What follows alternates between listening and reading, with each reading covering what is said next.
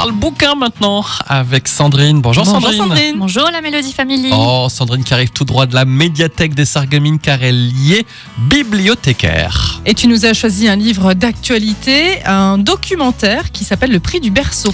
Oui, c'est une enquête qui a fait grand bruit il y a quelques semaines. Vous en avez peut-être entendu parler et qui n'est pas sans rappeler une autre qui s'intitulait Les Fossoyeurs de Victor Castanet, qui faisait des révélations inquiétantes sur les EHPAD et notamment sur le groupe Orpea. Ben, cette fois-ci, on s'intéresse aux tout petits à travers les crèches privées. Donc le livre, c'est le prix du berceau, ce que la privatisation des crèches fait aux enfants. Et le constat est alarmant. Il faut dire que le secteur pèse aujourd'hui 1,5 milliard d'euros et c'est en partie grâce à un coup de pouce financier de l'État qu'on en est arrivé là. L'enquête, elle a été menée par deux journalistes d'investigation, Daphné Gastaldi et Mathieu Péris. Ils ont recueilli des centaines de témoignages, que ce soit des parents, des anciens directeurs de crèches, des auxiliaires de puériculture et parfois à visage découvert.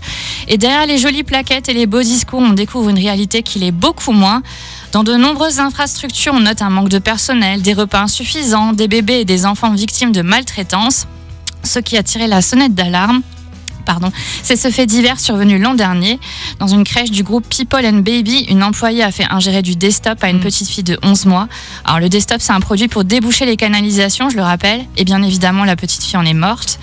Et ça ne s'arrête pas là. Je pourrais aussi vous dire que des enfants ont été oubliés en extérieur, que des bébés n'ont pas été changés de la journée ou que les directeurs touchent des primes sur le ratio des repas commandés par rapport au nombre d'enfants. Donc s'ils en rapportent moins, bah, ils touchent plus eux à la fin du mois.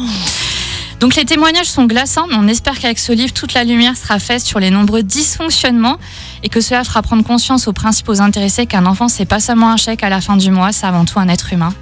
Oh là, là, j'en ai des frissons, la chair de poule. là. Que dire après ça, à Ah part là, être euh, consterné quoi. Je, là, je, je n'ai pas de mots. Et donc tout ça, c'est écrit dans ce bouquin, Le prix du Le berceau. prix du berceau, et il y a une autre enquête aussi qui est sortie quelques jours après qui s'appelle Baby Business, qui parle aussi de la même chose. Oui, et après on précise aussi évidemment ça se passe comme ça se passe pas comme ça dans toutes les crèches hein. il y a aussi des Non. crèches très sérieuses Heureusement, mais bon eh ben dis donc ça ouvre les yeux ça sur ouvre les euh, yeux, ça interroge du coup sur euh, Mm. si vous avez des enfants, si vous les mettez à la crèche, quelle crèche, etc. Enfin voilà.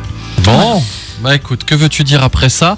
À part que Sandrine a également un blog euh, dans lequel elle euh, fait part aussi de ses coups de coups de cœur cœur qui sont nombreux. ouais ça s'appelle comme dans un livre.fr on se dit à jeudi prochain Sandrine? Oui, avec une petite lecture plus légère, hein, je, je vous rassure.